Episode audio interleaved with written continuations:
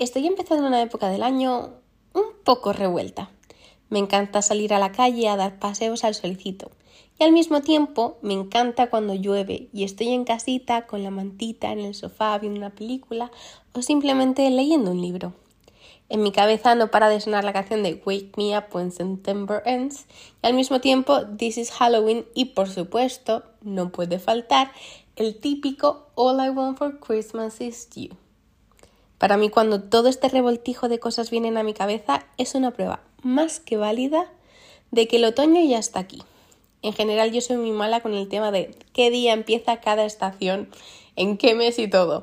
Pero para mí, el mood que tengo como persona es una prueba más que válida de que está cambiando la estación del año. Tú me entiendes, ¿verdad?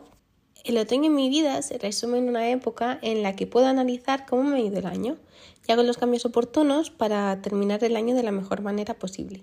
Que sí, que seguramente empecé el año bien y pues a medida que ha ido transcurriendo me he desviado muchísimo porque siempre lo hago. Por eso uso esta época del año para volver a centrarme. No sé a vosotros, pero a mí el hecho de que las temperaturas bajen hace que la motivación de ponerme a trabajar en mí misma aumente.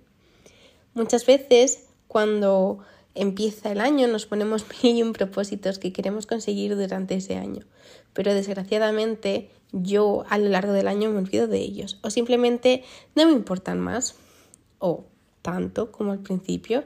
Por eso me gusta en septiembre, octubre revisarlos y ver cómo los he dejado y dar un poquito más de mí, porque es que al final esos propósitos los puso una Irene del pasado con un fin determinado. Y yo no quiero defraudar a esa Irene del pasado. El otro día estaba viendo Tiana y el sapo y hay una frase al principio que es súper bonita y que os quiero leer, que dice así. Sueña y desea siempre con todo tu corazón, pero no lo olvides, Tiana. La estrella te guiará una parte del camino. Tú tienes que trabajar duro y dar todo tu empeño, y entonces podrás hacer tu sueño realidad. Por muchas vueltas que hayamos dado en todo este tiempo, es importante volver a dedicarse tiempo y no olvidar dónde tenías tu foco al principio del año, porque ahora, al final, solo tienes tres meses más para estar un poquito más cerca de tu propósito de año nuevo.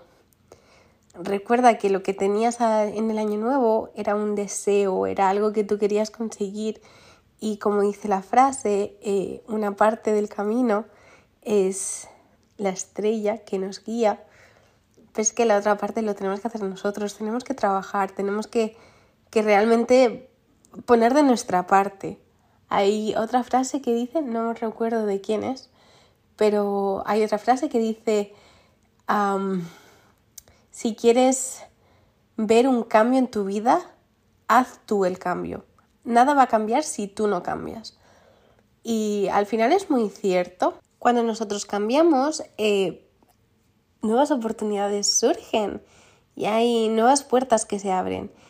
Y es gracias a ese cambio que ha pasado, es gracias a que nos hemos vuelto a enfocar en lo que quería la Irene del pasado, que podemos ver cómo estamos avanzando.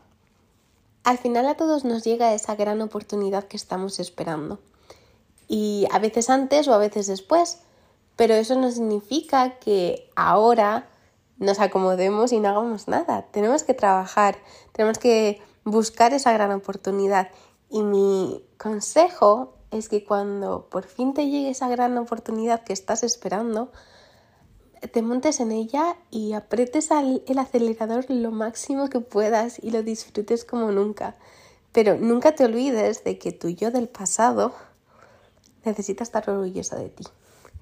Está muy de moda últimamente en TikTok ver vídeos de si tú y yo del pasado, si tuvieses una conversación contigo del pasado, ¿qué le dirías? A mí me encantaría decirle, Irene, lo has hecho bien, no sé cómo, pero lo has hecho bien, sigue adelante y te vas a sorprender a ti misma. Porque curiosamente hemos dado muchas vueltas para llegar a este punto, pero todo ha tenido sentido al final. Os quiero mucho chicos y nos vemos la semana que viene.